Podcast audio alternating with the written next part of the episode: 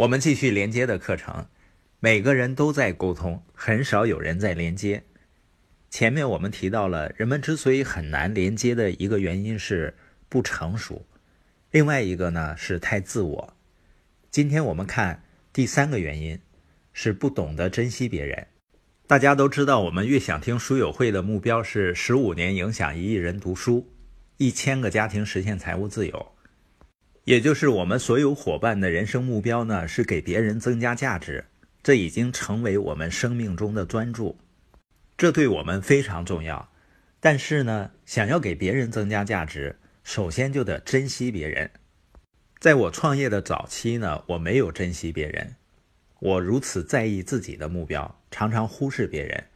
如果他们对我没什么帮助，我就不会注意他们，或者把时间花在他们身上。这种错误的态度实际上是很普遍的。你发现，从小孩子开始学兴趣爱好，包括上学，都很功利化，父母的功利思想很强。这样延续到成年呢，很多成年人他在做某个事业需要别人的时候，见到人们呢就会很热情；当他不做了的时候呢，连理都不想理了。实际上，不管你做或者不做什么。你都应该对人有兴趣。有一个护士呢，谈了他在学校的经历。他说啊，在护士学校学习的第二年，老师对我们进行了一次课堂测试。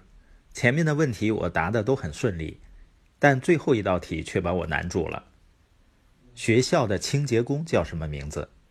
我心想，这道题肯定是在开玩笑。我见过他好多次了，可我怎么会知道他叫什么呢？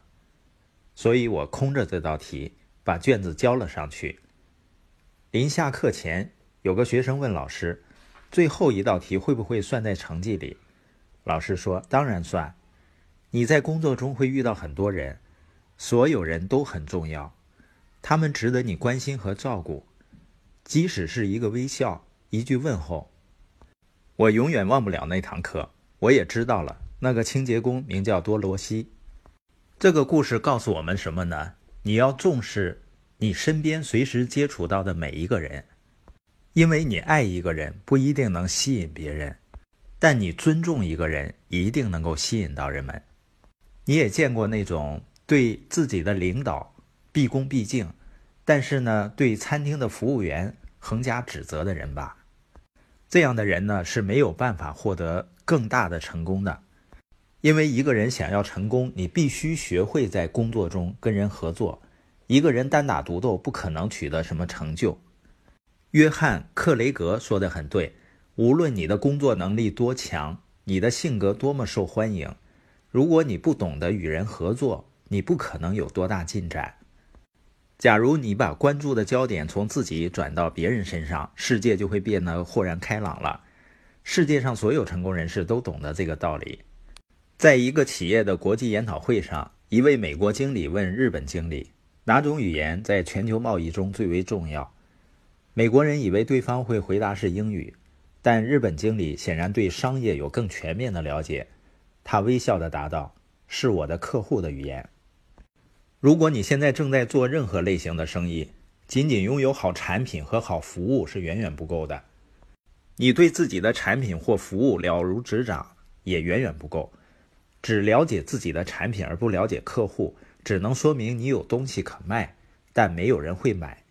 你还必须真诚待人，因为一个人如果不真诚的话，你说的再天花乱坠、面红耳赤，对方心里实际上非常清楚你说的是真是假。